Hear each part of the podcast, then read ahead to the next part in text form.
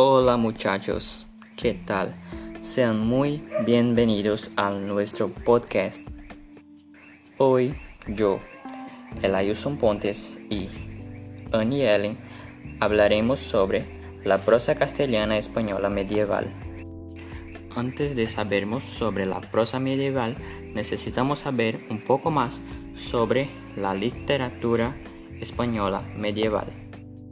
Bueno, es el siglo XV, una época fundamental a la historia de la literatura española y de la cultura en general. Es un tiempo ya de plena creación literaria, de estimación de lo literario, que cobra valor absoluto como creación estética y no solo como algo pragmático. Se forma asimismo una mayoría letrada, a la que se adhieren muchos nobles y caballeros. No tiene en la literatura una de sus actividades primordiales. La lengua castellana, por su parte, logra el pleno reconocimiento de lengua literaria, hasta entonces prácticamente monopolizado por el latín. La literatura alcanza, en efecto, unas dimensiones que no había conseguido hasta entonces. A lo largo del siglo se desarrollan y amplían todos los géneros literarios.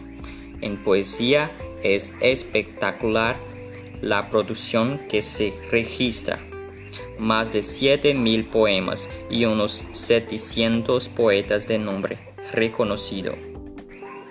El, el teatro se consolida por, por fin como producto literario que se recoge por escrito y ocupa como escenarios, iglesias, palacios, universidades o plazas públicas. La prosa se abre a las más diversas manifestaciones, como la crónica, la biografía, el retrato, el libro de viajes, el tratado doctrinal, o teológico, la ficción caballeresca, la ficción sentimental o las traducciones de todo, de todo género. Bueno, la poesía castellana vive en el siglo XV, su primera etapa de plenitud creadora, tanto por hallazgo de una lengua poética como por la adhesión que hacia, eh, que hacia ella se produce. En efecto, la poesía se convierte en la dedicación cortesana más refinada que interpretan multitud de caballeros y también, también algunas damas, y se recopila y atesora en ricos manuscritos ornamentados que lujosamente se difunden por las cortes más selectas. Bueno, en la literatura medieval española, la prosa se inició con la historiografía de análisis y crónicas. Posteriormente apareció el género didáctico o moralizante. Y finalmente surge la ficción a mediados del siglo XIII, con traducciones de recopilaciones de ejemplos como el Calila y Dima y el libro de los engaños y los asallamientos de las mujeres, cuyos orígenes están en la cuentística oriental hindú, persa y árabe. En la época del rey Afonso X el Sabio, la prosa narrativa evolucionó, beneficiándose del prestigio de las crónicas históricas y se iniciara una prosa sapiencial de tipo científico que pretendía compilar todo el saber medieval del, de fines del siglo XIII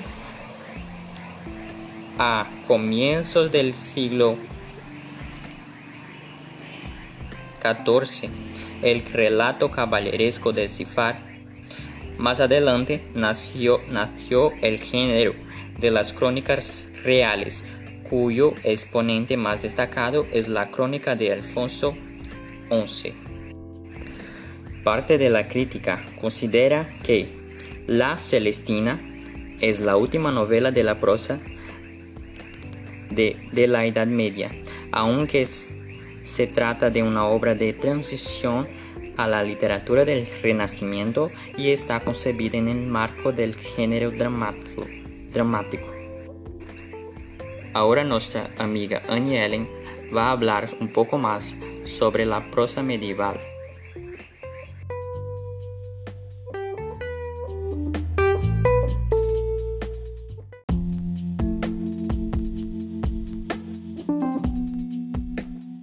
Bueno, como señala López Estrada, el comienzo de la prosa medieval viene impulsionado por dos factores principalmente. Estos son el uso cada vez más creciente de la lengua vulgar en el verso y de escribir fueros locales y documentos de poca trascendencia, que después revierten en el uso de la prosa vernácula. Por ello, no es de extrañar que el contenido de las primeras obras prosísticas y romances se adscriba a la historiografía. Es importante hablar también sobre las manifestaciones de la prosa medieval. Yo voy a hablar un poco sobre las primeras. Y estas primeras muestras en prosa que encontramos en castellano datan principalmente del reinado de Fernando III son textos muy breves de carácter jurídico, pero también pueden ser algunos textos de carácter histórico. El que aparezca en esta fecha está relacionado con dos aspectos fundamentales, que son la maduración del sistema político y social a ver que la prosa, más difícil que el verso, tiene mayor capacidad para relacionar las distintas unidades lógicas y dialécticas, dialécticas del pensamiento humano, y también la necesidad de fijar por escrito normas jurídicas en castellano, una lengua comprensible para la mayoría. Y el contenido de las primeras obras en prosa castellana son principalmente de tipo histórico. Eh, puede que aparezca a lo largo del siglo XVII. En primer lugar están las crónicas, sí, del, del Foro General de Navarra, breves narraciones y forma de análisis. En segundo lugar están unos escuetos anales toledanos. Eh, y después también tenemos, tenemos el Liber Regum, que originalmente estaba em Navarro Aragonés e depois foi traduzido ao castelhano em, em siglo XVIII. Pero asimismo, diversos, diversos contratos e diplomas de caráter particular que, al usar o castelhano, reflejan as dificuldades de compreensão que planteava o latim escrito algo que quedaba manifestado en el continuo uso de glosas a partir del siglo X. En este sentido, hay también que destacarse la importancia de las traducciones iniciadas por el arzobispo Raimundo en Toledo, ¿cierto? En el desarrollo de la prosa en castellano, pues se, traba, eh, se trataba de un ejercicio lingüístico muy beneficioso entre outras coisas, para é, flexibilizar as sintaxes ¿sí? del castelhano. Pero con todo eso, la figura esencial de la cultura en castellano de esta época es Afonso X. Com certidumbre es eso, su actividad como impulsor y cultivador de la ciencia y las letras es, es de extraordinaria envergadura ya que su nombre aparece al frente de tratados científicos, obras legales, compila compilaciones históricas y composiciones poéticas, líricas, narrativas, de amor, de burlas, cantigas religio religiosas, entre otras. Tanto, tanto es que después su hijo Sancho eh, promo se promovieron como reyes de Castilla y León la elaboración de un considerable número de obras muy, de muy distintos géneros, a ver que su, su historia se, se construyó con el tiempo.